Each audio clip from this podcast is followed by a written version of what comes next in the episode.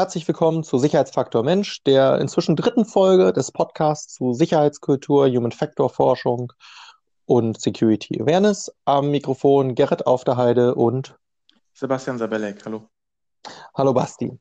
Ähm, heute möchte ich mit dir ähm, über das Käsescheibenmodell mal sprechen. Mhm. Ähm, aus der Organisationspsychologie kommt dir das Modell sicherlich bekannt vor. In der Informationssicherheit ähm, ist es nicht so wirklich greifbar. Also es gibt ein paar Publikationen, wo es genannt wurde, aber im Wesentlichen kommt es mehr aus der Safety-Welt, also Flugsicherheit und ähnlichem. Insofern, glaube ich, passt das ganz gut bei uns in dem Podcast. Ganz bestimmt, ja. Auf jeden Fall. Es ist ein großes und bekanntes Modell. Man sollte man sich mit auseinandersetzen und auch kennen. Ähm, also geschaffen wurde das Ganze erst von äh, Dante Orlandella äh, und James T. Reason an der Uni Manchester in der Literatur wird meistens nur Reason zitiert. Ich habe keine Ahnung, warum das der Fall ist. Irgendwann, echt Ende der 80er Jahre, Anfang der 90er ähm, ist das aufgekommen. Und es hat einen, insofern auch nochmal einen wichtigen Punkt, dort auch vielleicht wiederum so eine, so eine Überschneidung zum Recht später, können wir später noch darauf eingehen, ähm, so ein Paradigmenwechsel eingeleitet. Von mhm. dem persönlichen, einzelnen menschlichen Versagen hin zum Systemversagen. Anfangs hat es da noch gesprochen von von diesen, ähm, ja, ich sag mal, aktiven, ähm, aktiven Fehlern und latenten Fehlern unterschieden. Inzwischen ähm, hat sich so ein bisschen die Sprache, ich weiß nicht, ob du da meine Einschätzung teilst, so ein, so ein bisschen ähm, ist es rübergedriftet zu menschlicher Fehler und System, Systemfehler in der genau. Literatur. Ja, also genau das eben von früher, von dem einzelnen individuellen Personenfehler zu dem neuen, äh, dass es eben äh, auch ein, ein Systemversagen, so hast du es jetzt gesagt, ein Systemfehler gibt, der den, der das, äh, den Unfall nicht aufhalten kann ähm, und dass man das einfach eine breitere Betrachtungsweise haben muss. Also und dafür ist dieses Bild der verschiedenen Käsescheiben mit diesen Löchern ähm, sehr gut geeignet, wie ich finde. Also, ja, ich glaube, das, das Interessante dabei, ich glaube, wir müssen es gleich erstmal beschreiben, dieses Bild mhm. und diese, diesen Gedanken, der dahinter steht. Also der Grundgedanke ist eigentlich grundsätzlich, dass man, dass die, oder was dieses Modell wirklich so neu gemacht hat, ist halt der Punkt, dass man gesagt hat, Menschen machen Fehler. Wo Menschen agieren, passieren ja. Fehler und aus das ein Umfeld in einer, bei einer gefahrgeneigten Tätigkeit produziert Fehler und diese Fehler muss man durch verschiedene einem System, durch diverse Safeguards oder Barriers oder wie auch immer ähm, letztendlich begrenzen und einschätzen. Und ähm, man muss dadurch es auch einfach schaffen, dass man ähm, den, ja, einfach diese, den, die Auswirkungen des Fehlers einfach minimiert, beziehungsweise idealerweise ganz aufhält. Ähm, Fehler wird man nicht ganz äh, minimieren oder auf, äh, minimieren vielleicht schon, aber auffangen können, aber durch, durch eben verschiedene Maßnahmen, die Auswirkungen, genau, kann, kann man eben auch, auch immer wieder auftretende Fehler auch wieder abwenden oder einfangen. So, ne? mhm. Also ursprünglich kommt es, glaube ich, aus der Flugsicherheit und ähm, hat sich dann auch so in der Intensivmedizin ist es mir auch schon mal so ein bisschen begegnet in diesen Sicherheitskulturen. Es ist so ein sehr, sehr zentrales Modell, weil es einfach zeigt, ähm, es geht auch davon aus, was ich auch ganz spannend finde, deswegen Käsescheiben, also dass, äh, dass einfach ähm, jede, ja, jede Barriere immer ihre Löcher hat und nicht jede Barri und, und eigentlich es keine perfekten Barrieren gibt. Und das sind genau diese, deswegen sagt man Käsescheiben, weil man sagt, ein Fehler wirkt immer weiter und wird idealerweise von irgendeiner dieser unterschiedlichen Schichten, beispielsweise Dokumentation, sicheren Kommunikationsstrukturen, ausgebildeten Personen, absolute Prozessabläufe, eine regelmäßige Überprüfung, irgendeine dieser unterschiedlichen Schichten wird am Ende die Auswirkung des Fehlers einfach stoppen und dazu führen, dass er nicht zum, dass es nicht zum Worst Case kommt, beispielsweise zum Flugzeugabsturz. Und genau, genau das, das ist, glaube ich, der, dieser Hintergrund dieses Modells. Was ist, also ich kenne es tatsächlich als Schweizer Käsemodell, weil hm. es halt im Prinzip, es geht eben nicht um die Käsescheiben, sondern es geht eben um die Löcher. Und ob, um, um, ob die aufeinander liegen, wenn man sie sich vorstellt, hat man vom gleichen Käse die verschiedenen Scheiben, sind die Löcher oft an der gleichen Stelle, hat man sie von unterschiedlichen Käsen, legt sie übereinander, sind die Löcher meistens an verschiedenen Stellen. So. Ja, ich glaube, das ist, ein, ist, das ist ein wichtiger Punkt. Es geht um die Löcher.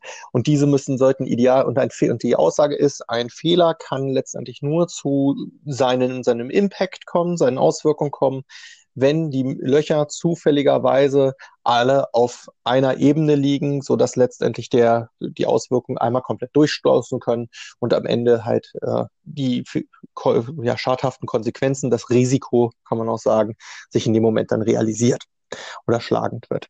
Genau, das ist, finde ich, recht interessant, äh, weil es einfach in der Informationssicherheit ähm, da reden, wird wenig von diesen, diesen Käseschichten geredet, sondern wir sind da eigentlich immer beim Zwiebelscheinmodell.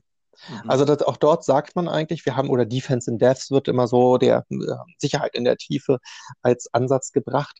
Und das macht es eigentlich, äh, finde ich, ist zum Teil irregeleitend, weil man sagt, na ja, wenn irgendwo eine Barriere fällt, und zwar als Ganzes, dann ähm, gibt es noch weitere, also dieser Festungsansatz. Mhm. Ähm, genau diesen, diesen durch, dieser Durchstoß als solches ähm, ist in dem Sinne, ähm, wird zwar gesehen, aber es wird nicht so, es wird immer versucht, die komplette äh, Barriere, die zu schaffen, das ist so ein bisschen anderes Denken. Also nicht von, die hat von Anfang an Löcher und die gibt's nicht ohne Löcher, sondern sagen, na, wenn mal eine überrannt wird, dann.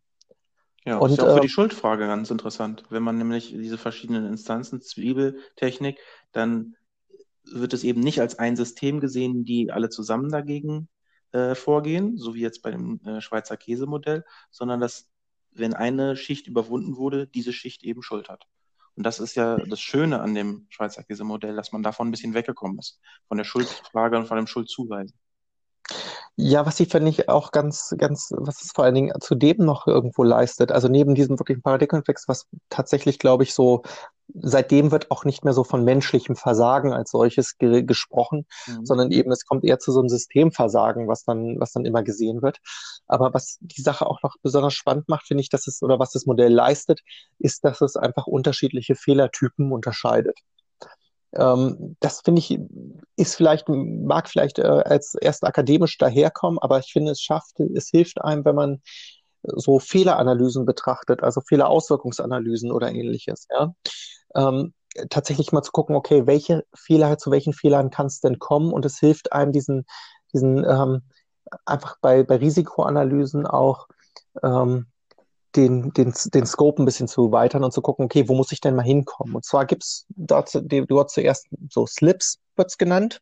Mhm. Das ist so, es gibt einen korrekten Plan, aber der wird falsch umgesetzt. Ich fahre wild zum Bahnhof fahren, biege aber ab in, in so ja, Halbtrance ja, der, der morgendlichen Umnachtung und lande am Ende äh, bei meiner Arbeitsstelle. Ja, das, das sind so, dann gibt's äh, Lapses, das heißt, ich ähm, habe zwar einen korrekten Plan, aber ich also vergesse genau, Slips ist das eine und Labs ist dann schon, schon wieder ein ganz anderer Fehler. exakt. Genau. Wir haben einerseits Slips und dann gibt es Lapses, aber ich, ich finde, ob es ein ganz anderer ist, weiß ich nicht. Ich finde, es ist relativ, ähm, relativ verbunden miteinander, weil wir haben auf der einen Seite einen korrekten Plan und eine falsche Umsetzung. Ähm, einen Schritt zu vergessen ist ja in gewisser Weise auch eine, eine falsche Umsetzung, äh, eine, eine, falsche, ähm, eine falsche Umsetzung des Ganzen. Eine Fehlleistung, ja? Fehler, ja. Mhm. Ich habe einfach so dieses, diesen daran nicht gedacht. Da gibt es noch das, die dritte Variante, das ist so dieser Mistake. Das ist eigentlich so ein Missverständnis. Es gibt eine Regel, die ich aber falsch interpretiere. Ähm, so genauso diese Einschätzung, zum Beispiel Nässe auf der Straße. Ja? Wann ist es denn das? Dort habe ich vielleicht nur falsche Einschätzung. Ich fahre auf eine Kurve zu, da steht bei Nässe 80 und ich fahre 120, weil ich denke, ist ja nur leicht feucht. Ja? Genau. Und bretter dann brettere gegen den, gegen den Baum. Ich weiß, das hat auch den BGH häufiger äh, beschäftigt. Genau, so wollte ich gerade sagen. Sind wir schon von der Psychologie mitten wieder in die Juristerei reingekommen? Das überschneidet sich einfach häufig. Wann mhm. ist die Straße denn überhaupt nass? Das ist jetzt wieder normative und deskriptive Merkmale. Bedeutet einfach nur, sind sie auslegungsbedürftig oder nicht? Eine nasse Straße ist ganz klar auslegungsbedürftig und wann ist sie denn nass? Und jetzt können sich die Juristen äh, wieder die Köpfe heiß reden, in welchem Punkt äh, man von einer feuchten, einer trockenen und einer nassen Straße spricht. Ja, aber das ist, also ich glaube, es ist nicht nur für die Köpfe der Juristen wichtig, sondern es ist, glaube ich, auch wichtig für Anweisungen und Arbeitsanweisungen. Ja. Also gerade Interpreter, diese, gerade diese Interpretationsspielräume, die ich lasse, ich muss es einfach sehen, dieses Missverständnis, und ich muss es auch vorher vorhersehen. Mhm. Also gerade, ich glaube, es ist viel wichtiger, als dass es konkret, ähm, also dass man kurz konkret ähm, ähm, ja, äh, konkret definiert oder ähnliches, ja, weil das die Definition liest in der Praxis mal wieder dann definitiv keiner, ja. ja. Sondern die Frage ist, ich muss einfach vorsehen, dass dieses Missverständnis kommt, egal wie präzise ich meine, mich ausgedrückt zu haben. Mhm. Ja, das ist, ich, ich erlebe das immer, wenn es darum geht, um Richtlinien schreiben oder ähnliches, dass dann äh, sehr viel Zeit dafür aufgewendet wird, ähm, so die, ich sag mal, die perfekte Richtlinie zu schreiben. Und das führt auf der einen Seite dazu, dass, äh, dass das oder das verkennt auf der einen Seite, dass egal wie präzise ich es ausdrücke und wie akademisch korrekt die, der Ausdruck am Ende sein mag, mhm immer noch ein, ein, gewisses Quantum an Missverständnissen, was einfach an Sprache begründet liegt, egal wie toll und wie super ich mich da ausdrücke. Mhm. Ähm, gerade in der Juristerei sieht man es ja eigentlich, ist es, jeder Jurist lernt die präzise Ausdrucksweise und trotzdem äh, gibt es äh, ellenlange Diskussionen, was denn jetzt die präzise Ausdrucksweise ist, mhm. äh, bis hin in die Linguistik rein. Ja? Und auf der anderen Seite aber auch die eben halt die, die, so ein Irrglaube, der geschaffen wird, wenn ich ganz viel Zeit in, in die richtige Ausdrucksweise bei dem Schreiben von Richtlinien investiere, dann werde ich irgendwann den Punkt haben, wo ich eine perfekte Richtlinie habe. Das setzt aber voraus, dass erstens jeder das liest und jeder es auch tatsächlich so versteht, wie ich will. Und ich glaube, es ist viel entscheidender, dass man einfach bei diesen, in diesen Schritten beim Prozessdesign auch vor, diesen Fehler ganz bewusst vorsieht. Ja, wo ja. wir dann auch genau wieder im Bibelschalenprinzip sind, wo ich sage, egal wie, ich muss davon, ich muss davon ausgehen, egal wie toll ich das schreibe, dass Leute nicht das so umsetzen, wie ich es umsetze. Ich würde eben sagen, um nochmal zum äh, Käsescheibenmodell zu kommen, zum Schweizer Käsemodell, mhm. Römer, ähm, ja, wenn man eine Richtlinie schreibt, ist es eben eine Person, die schreibt das und versucht das äh, zu machen. Und wie kennen wir es aus der Juristerei? Es, äh, es gibt, kommt aus verschiedenen Richtungen. Das eine ist quasi eine Legislative, eine etwas Beschreibende, dann kommt eben die nächste Scheibe, mit hoffentlich mit der, nicht an der gleichen Stelle äh, äh, ein Loch ist, ist dann eben ein ausführende, eine exekutive Gewalt. Und wenn es darüber eben noch wieder ein Problem gibt, dann kommt eben noch die Judikative dazu. Das sind nämlich, was für Maßnahmen werden äh, gemacht, wenn deine Richtlinie eben nicht äh, umgesetzt oder falsch äh, umgesetzt wird. So, das sind dann wieder, das sind, das sind schon mal drei verschiedene Instanzen. Das ist ja was Systemisches und eben nicht ja. alleine, der die Richtlinie schreibt und einen Fehler drin macht. Ja, wobei es, man muss fairerweise sagen, also in seltensten Fällen werden diese Richtlinien alleine geschrieben. Das ist, äh, führt schon in der Regel schon im, ähm, im entsprechenden Prozess des Richtlinienschreibens zu Problemen, weil mhm. meistens sind das viele Richtlinien, die gleichzeitig geschrieben werden, also ein entsprechend komplexes Regelungswerk.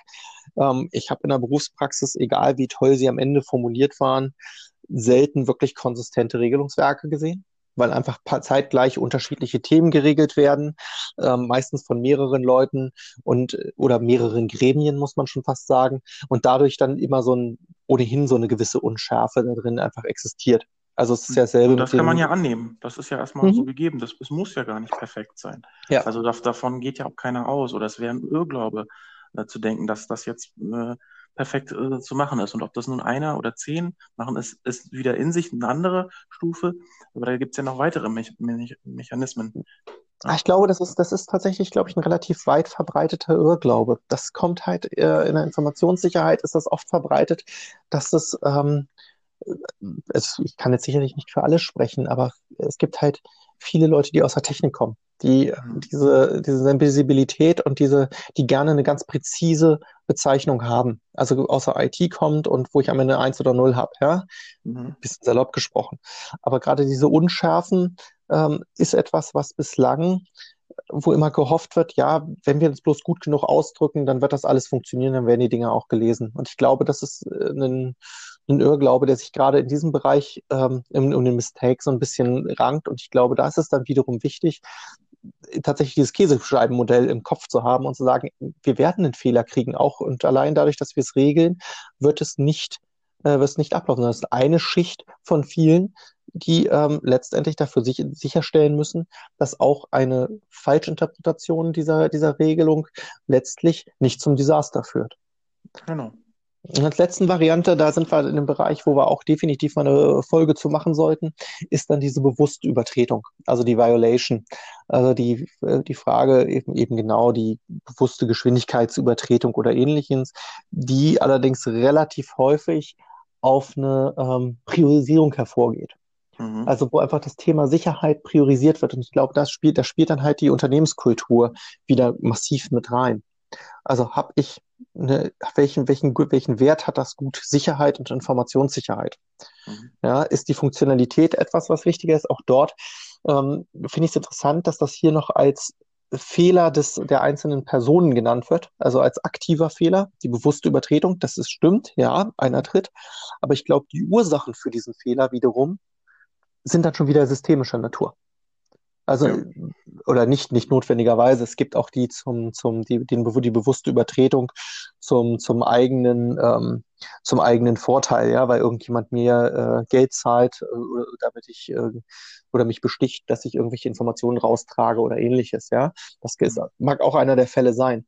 Aber wir haben trotzdem hier bei der Violation, bei der bewussten Übertretung, ähm, ganz starke systemische Faktoren mit drin. Und das ist halt genauso, ist der Punkt, wo ich sage, da haben wir sogar in so einer, da ist auch Fehler auslösendes Moment schon. Nicht, nicht einfach nur das Fehlen einer Barriere, sondern auch schon ähm, der Nährboden für das Ganze, ja. Ja, äh, was im System liegt. Ähm, nur die Juristen beschäftigen sich da aber auch immer wieder mit dem Einzelnen, was du halt eben gerade gesagt hast.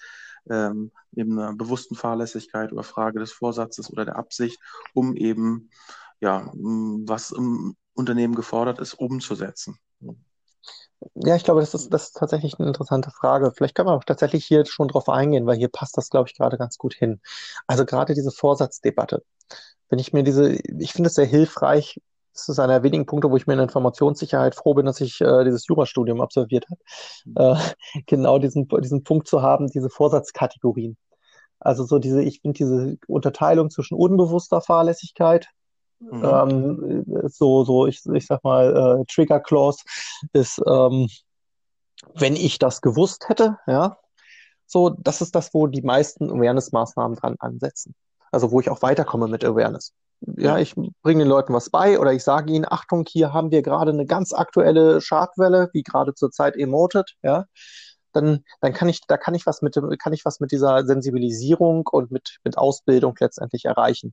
Mhm. Ähm, der interessanteste Fall ist eigentlich, ähm, ja, eine, ist eigentlich die Übertre ist eigentlich die Übertretung zum, ähm, ist eigentlich die, Übertre die bewusste Übertretung, aber in der Hoffnung, dass es schon gut gehen wird. Also diese entsprechende bewusste Fahrlässigkeit, ja, Luxuria, glaube ich. Genau, das ist so der Sonderfall. Die unbewusste äh, Fahrlässigkeit ist ja das, was sich Autonormalverbraucher unter einer Fahrlässigkeit vorstellt. Aber die bewusste Fahrlässigkeit, äh, das klappt schon, das wird schon gut gehen, das, äh, das ist in, in, Ordnung.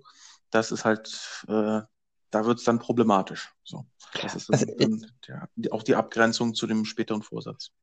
Also ich, ich glaube auch, dass die bewusste Fahrlässigkeit ist, also wir hatten es mal, also ich in so einer Runde aus lauter ähm, äh, Leuten, die so Incident Response machen, also bei Vorfällen äh, tätig sind, hatten wir mal so intern uns abgesprochen, mal gefragt, was sind denn eigentlich die Auswirkungen gewesen? Und das ist tatsächlich bei allen eine Einschätzung her der bewusste, oder sagen wir es mal so, der, der, ähm, der größte Teil. Also gar nicht irgendwo was zwischen dem fehlerhaften Verhalten. Es ist kein klassischer Fehler in dem Sinne. Deswegen mhm. finde ich es hier auch im Käsescheibenmodell wiederum schön, dass die die Violation als einen Fehler aufführen. Ja? Mhm. Ähm, und auf der anderen Seite der ähm, des Innentäters, ja, der der böswillig äh, handelnde Mensch, sondern in der Regel die handeln ja nicht böswillig, die handeln mhm. nicht in einer bösen Willensabsicht, sondern jede IT, äh, jede jede IT-Abteilung ist chronisch unterbesetzt ja, viel mehr Aufgaben, als sie tatsächlich äh, leisten können, in Stresszeiten massig. Und dann was passiert? Es wird halt ein Testsystem am Ende umgelabelt ja, zum ja. Produktivsystem, auch wenn das nicht der Fall sein darf. Und am Ende hat man halt ähm, als hat man halt genau die Sicherheitsschwachstellen wie Passwort 1234 oder irgendeine E-Mail, die man schnell anklickt, weil man denkt, das ist die, die man eigentlich erwartet, oder dass man noch eine E-Mail rausschickt, weil es schnell gehen muss, ähm, wo es wo man unverschlüsselt oder genau diese, diese Fehlleistung, wo man eigentlich einer guten Absicht und ähm, einer Priorisierung durchaus im Sinne des Unternehmenszweckes handelt, ja, mhm.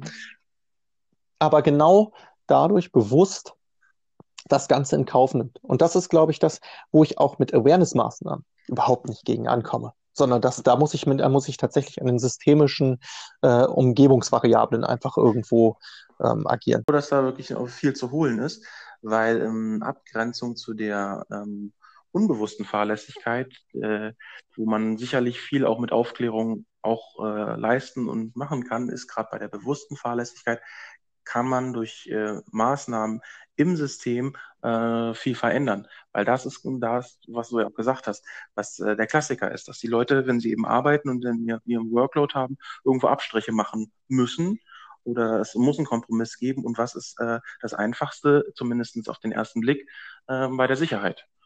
Und wenn man ja. da eben eingreift, ähm, da glaube ich, ist nicht nur im Strafrecht, sondern gerade in Unternehmen ähm, dem, äh, das meiste zu holen, also was Fehlervermeidung angeht. Und das ist jetzt nicht nur ein ökonomisches äh, Argument, dass man sagt, okay, wir brauchen einfach mehr Arbeit, äh, Arbeitnehmer oder mehr Leute, sondern dass, dass man eben mit den Leuten eben zusammenarbeitet und da äh, durch Aufklärung, nicht nur durch Awareness, durch verschiedenste Maßnahmen äh, also ich, da sehe ich ganz, ganz viele Faktoren. Also gerade der, äh, du hattest jetzt schon gesagt, gerade diese Gestaltung des Umfeldes ist eine extrem wirksame Sache. Mhm. Also ich glaube auch oft sind es, äh, also zum Beispiel Prozess, Prozessoptimierung, Prozessergonomie. Damit kann ich, glaube ich, sehr viel erreichen. Also wenn ich einfach angucke, wie oft ähm, so allein schon so die klassischen Fehler, also wirklich unbewusste Fehler, was ja eigentlich noch vor der unbewussten Fahrlässigkeit liegt, ja, wo es eigentlich nicht mal fahrlässig ist, sondern einfach so ein natürlicher Fehler. Ich habe halt irgendeinen Satz vergessen oder sowas, ja, oder ich habe irgendeine kleine so eine, so eine freudsche Fehlleistung erbracht. In, in dem Moment ähm, kann das kann ich durch diese systemischen Maßnahmen einkriegen, indem ich einfach versuche, die Prozesse so effizient zu gestalten, wie es nur geht. Mhm. Und dass ich halt zum anderen halt auch dann gucke, ähm, an, an welchen Stellen schaffe ich es denn, ähm, entsprechende, ähm, en, entsprechende Maßnahmen einzubauen, die, die, die unbewusst sind, die zum Teil vielleicht auch den Prozess selber beschleunigen oder vereinfachen. Ja, kann ich halt irgendwo automatisierte Testverfahren laufen lassen? Ähm, müssen die Leute immer ein Passwort verwenden? Ja, kann ich vielleicht eine andere Authentifizierungsmöglichkeit nutzen? Ähm, ich möchte jetzt nicht Biometrie anführen, weil da bin ich kein großer. Freund von, aber zum Beispiel Chipkarten, ähnliche Kisten mit einem vierzeiligen PIN-Code. Ähm, wenn ich mit solchen Dingen arbeite, kann ich dasselbe Sicherheitsniveau schaffen oder zum Teil ein höheres, weil ich diese Fehlerquellen halt einfach ausschließe. Und das finde ich eigentlich da ganz, ganz spannend, wobei natürlich ein maßgeblicher Punkt dabei nach wie vor sein wird. Ähm, ich, also ich, das ist jetzt so meine persönliche Erfahrung. Aber einer der größten Faktoren ist am Ende sowohl für die bewusste Fahrlässigkeit als auch wirklich für das, was so unter Slips und Lapses läuft. Mhm. Ähm, ich glaube, da der, der, also der, größte, der größte Fall dafür ist eigentlich so, so Stress, Handeln unter Stress, unter, unter, ähm, unter Druck, ja. Das sind, glaube ich, so Dinge, die zu ganz, ganz vielen Fehlern führen und die auf, in, aus Sicherheitssicht betrachtet ähm, massiv schädliche Auswirkungen haben. Aber die sind, ist ein auslösender Faktor, die wird es immer geben. Also Stress und Druck ist etwas, was man eigentlich wenig rausnehmen kann. Ähm, und dann geht es eben darum, dass man eine Kultur schafft und ein Bewusstsein bei den Leuten und als dritte Käsescheibe, sage ich jetzt mal, äh, auch noch äußere, äußere Sicherheitsfaktoren. Also ich glaube, das sind so drei mhm. Scheiben, die immer da sein müssen. Hm? Ja, ich bin mir nicht ganz sicher, ob man es nicht rausnehmen kann. Also was ich zum Beispiel immer wieder sehe, ähm, ist so eine, so eine ähm, so ein, so ein relativ klassisches Verhalten. Also ich sag mal so ein, so ein Wasserkopf, der noch zusätzlich kommt. Mhm. Ja, also irgendwelche welche Aufgaben, die es noch zusätzlich zu tun gibt. Ja, die Informationssicherheit könnte gegebenenfalls auch als solche aufgefasst werden. Aber ähm, so, so ein, aus der Qualität kommend zum Beispiel. Ja, wenn ich ganz viele Unternehmen stellen fest, sie haben ein Qualitätsproblem. So, weil die entsprechenden Teile kriegen nicht die, kriegen nicht die, die entsprechenden, kriegt man nicht die entsprechende Qualität hin, die man möchte. Also ist meistens der Kurzschluss zu sagen, da muss ich stärker überwachen. Mhm. So, das führt dazu aber, ähm, wenn, wenn die Ursache für das, für das äh, Qualitätsproblem ist, dass die Leute viel unter Stress stehen, viel hektisch arbeiten und mit einer zu geringen Ressourcenabdeckung letztendlich ihre, ihre Produkte produzieren, ja, mhm. und ich sage jetzt noch, dann führe ich noch zusätzliche Überwachungsmaßnahmen ein, heißt das, dass ich durch diese Maßnahme nur den Stress noch weiter verstärke, anstatt zu sagen, ja, vielleicht können wir von diesem Wasserkopf ein bisschen was abbauen. Ähm, klassischer Fall, der mir zum Beispiel neulich mal begegnet ist, ging um einen Großkonzern tatsächlich. Ähm, die haben die Sekretärinnen abgeschafft im Rahmen von, Spar von Sparmaßnahmen. Oder Sekretäre, Sekretärinnen, nicht nur Sekretärinnen, ähm, letztendlich, oder die Assistentenstellen, ja, letztendlich ähm, abgeschafft. Und das führte dazu, dass eigentlich die hochbezahlten Führungskräfte auf einmal selber unter noch mehr Druck haben, weil sie einfach ähm, so die gesamten, den gesamten Orga-Aufwand, der so tagtäglich abgearbeitet wurde, selber machen mussten.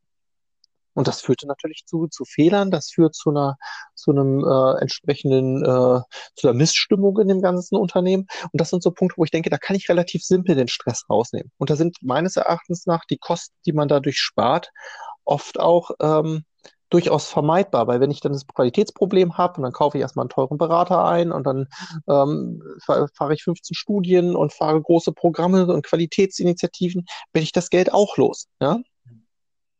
Also es sind oft Punkte, wo ich denke, man kann diesen Stress auch durchaus rausnehmen, man kann sich dem auch stellen. Man kann ihn minimieren, aber es ist, äh, glaube ich, ja, ganz rausnehmen. Es ist man, auch da wieder, Fehler passieren, Stress passiert. Mhm. Die Frage ist eigentlich vielmehr nicht, wie kriege ich den weg, sondern wie gehe ich damit um. Mhm. So, und, und wie, wie fange ich den auf? Und das ist, sollte nicht eine Maßnahme oder ein Heilmittel sein, sondern es sollten verschiedene, aus verschiedenen Richtungen sollte man versuchen, mhm. das ähm, einzufangen, einzudämmen und damit umzugehen. wenn man Pech hat, haben die verschiedenen äh, Richtungen, verschiedenen Maßnahmen eben alle an der gleichen Stelle ein Loch. Da sind wir dann wieder bei mhm. unserem Modell. So. Aber es wird nicht eine, ein, in einer Richtung nur mit äh, was Biometrischem ja. oder nur mit einem Passwort einzufangen sein. So. Oder nur mit dem ja. Bewusstsein schaffen bei den äh, Unternehmen. Also das, das ist ein, ein Irrglaube. Man muss wirklich ähm, mit einem multimodalen Ansatz daran gehen. Also das, glaube ich, hat ja, sich schon in der Organisationspsychologie ganz klar auskristallisiert und durchgesetzt. Äh, welche Punkte, was du sagst multimodal, was, was siehst du so an, an Möglichkeiten? Na, was wir besprochen haben. Also zum einen ähm, nicht nur ähm, von außen Sicherheitsmaßnahmen wie Passwörter, Schlösser ähm, und weitere Überwachungsmaßnahmen, sage ich jetzt mal böse ausgedrückt. Zum anderen dann eben mit den ähm, Arbeitnehmern gemeinschaftlich äh, sprechen, was gemeinschaftliche Arbeiten, was einen äh, gemeinschaftlichen Lösungsansatz sehen, sie dafür zu sensibilisieren. Und drittens ähm, eben einen systemischen Ansatz, institutionellen Ansatz, äh, eine Unternehmenskultur dafür zu schaffen, dafür, dass das auch ähm, gemeinschaftlich gewertschätzt wird. Das stimmt. Ich, also gerade das, das Thema, was, was ich ganz schön finde, das, das hatte ich tatsächlich mal bei einem, bei einem Kunden, ähm, da ging es um das ganze Thema Awareness und da war es eine schöne Variante zu sagen, wir ziehen das Ganze mal nicht durch über den, äh, über die Idee des, ähm, ja, der Awareness-Veranstaltung im klassischen Sinne. Wir erzählen euch was, sondern wir entwickeln gemeinsam einen, äh, ein, Modell zur Stärke, zur besseren Sicherheit, äh, zur besseren Absicherung eurer, eurer Tätigkeit. Und das mhm. war eigentlich recht spannend, weil dadurch halt die auch in die Pflicht genommen sind und die, niemand kennt ihren Arbeitsplatz so gut wie die Leute selber. Ich finde, das mhm. hat recht viel gebracht, weil dadurch hat man auch sofort diese unterschiedlichen Modelle letztendlich berücksichtigt. Das ist, fand ich viel effektiver, als das, die rollen das jetzt massenweise aus, sondern diesen Workshop-Charakter war tatsächlich, der Workshop-Charakter war tatsächlich was, was ähm, sehr erfolgreich funktioniert hat im Nachhinein. Denke ich eben auch, ja. Ähm, aber nochmal vielleicht zurück zu die, den Modellen. Wir haben ja bisher noch erst die unbewusste und die bewusste Fahrlässigkeit äh, genau. Und da gibt es ja eben noch diese große Abgrenzung, ähm, gerade in der Juristerei jetzt, weniger in der Psychologie, aber eben zum bedingten Vorsatz. Also dieses mhm. ähm, wird immer Rachbruchsche Formel genannt, also dieses bei der bewussten Fahrlässigkeit wird schon gut gehen und eben beim bedingten Vorsatz, quasi schwächste Vorsatzform, ähm, na wenn schon. Und ja. das ist halt wirklich ein Problem, wenn, wenn, wenn man so weit geht, dass man es, ja, und wenn der Fehler eintritt, ist doch nicht mein Problem. Ich bin nur Arbeitnehmer, ich bin abgesichert oder, oder. Ja. Das ist aber wirklich nur ein, ein krasser Randfall im, im Arbeitsrecht. Das ist so meine Erfahrung oder meine Einschätzung. Hm? Ja, was ich ganz, was ich ganz spannend finde, da, ich glaube, ich finde das ein, das ein interessanter, ähm, was im Hinsicht, das ist ein interessanter Unterschied zwischen Psychologie und, und, und Rechtswissenschaft. Weil, also während, während der, der wirklich der äh, Dolus Directus, also der Be Wissentlichkeit oder die Absicht, ja, der Vorstand, Vorsatz ersten oder zweiten Grades, ja, sagt dem Motto, ich möchte das, eine ganz bewusste Entscheidung ist mit Schädigungsabsicht, mhm. ähm, ist dieses ähm, und wenn schon, na wenn schon, etwas, was ich meiner Erfahrung nach ähm, aus diesem, aus, aus so einer Frustration, aus so einer inneren Kündigung raus sehr leicht entwickelt. Also, dass man irgendwann, dass, also, dass irgendwann aus dieser bewussten Fahrlässigkeit ähm, es dazu kommt, dass Mitarbeiter sagen, ey, ist doch, mir ist das jetzt eh alles völlig egal und ich habe eh keine Identifikation mehr. Nehmen wir ruhig mal so ein, tatsächlich so ein Stresslevel, ja. Also, permanent ist die Leute unter, ist eine Ressourcen, keine Ressourcenabdeckung da. Die, es wird immer nur gesagt, ja, mach das mal so schnell wie möglich. Wir, Hauptsache, wir werden fertig. Und äh, Leute, die gerne in hoher Qualität produzieren möchten, wissen selber für sich, diesen Ansprüchen können sie in dem Umfeld nicht mehr gerecht werden. Ja. Und das, dann führt das ganz schnell zu so einem, zu so einem, zu so einem bewussten Vorsatz. Und da ist es auch so, dass ich oft denke, da sind Awareness-Maßnahmen oft auch kontraproduktiv. Ja. Weil wenn ich ohnehin keine Zeit habe, Jahresendgeschäft, ja, war kurz vor Weihnachten sind wir jetzt gerade wieder. Mhm. Und ähm, es ist eine Phase von, von höchstem Druck. Und nun heißt es, äh, und jetzt kommt, wird, damit das Budget noch leer wird, gesagt, jetzt machen wir noch eine, ähm, jetzt machen wir noch rasch eine Awareness-Veranstaltung. Die Leute haben eh keine Zeit mehr dazu. Nun wird ihnen auch noch unter die Nase gehalten, was sie eigentlich zu verdrängen suchen, nämlich dass sie den ganzen Tag auf ihre, ihr Wissen und ihre Qualität ähm, nichts geben können, weil sie es in dem Umfeld einfach nicht umgesetzt kriegen. Und dann müssen sie noch einen Tag damit verbringen oder ein paar Stunden damit verbringen, dass ihnen das auch nochmal gesagt wird, dass das ganz, ganz wichtig ist. Mhm. ist da, da, da merkt man so richtig, wie das zum Teil zum Kippen kommt. Und wenn schon, und so, so eine Reaktanz sich aufbaut wieder, ja, so dieses, damit will ich eigentlich nichts mehr zu tun haben, mit diesem blöde Sicherheit, jetzt kommen sie mir damit noch.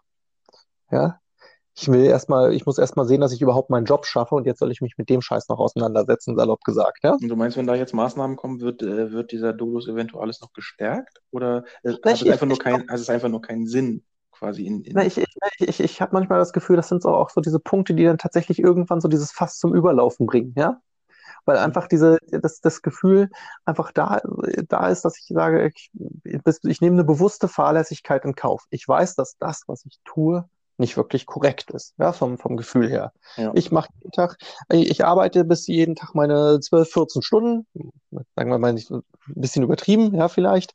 Und ähm, dann und dann kommt jetzt und jetzt soll ich mit mir und ich weiß ganz genau, dass ich nur, dass es mir nur noch um die Funktionalität geht geht. Ja, also ich bin komplett darauf geeicht, irgendwo ähm, nicht mehr nicht mehr intrinsisch motiviert, sondern ich arbeite eigentlich nur noch, um nicht verhauen zu werden. Ja? Mhm. Äh, ich, und ich möchte irgendwie das Ding irgendwie fertig kriegen. Ich weiß ganz genau, dass ich das, was ich produziere, nicht sicher ist, nicht den aktuellsten Programmierrichtlinien entspricht, weil ich auch keine Zeit habe dafür. Ja? Mhm. Und jetzt soll ich noch eine Veranstaltung haben, wo mir nochmal gesagt wird, das ist aber ganz, ganz wichtig und ich kriege ein paar bunte Bilder gezeigt. Ja dann baue ich innerlich eine richtige Reaktanz gegen das Thema auf, weil ich denke, ey, ich, mir ist das alles völlig klar, was ihr hier erzählt.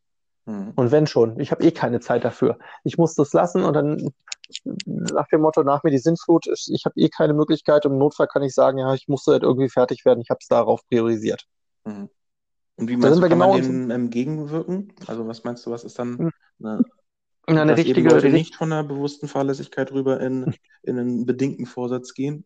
Aufgrund von einer passiv-aggressiven Haltung, so ist es ja. Also, na, wenn schon, dann zeige ich es denen jetzt auch mal so ungefähr.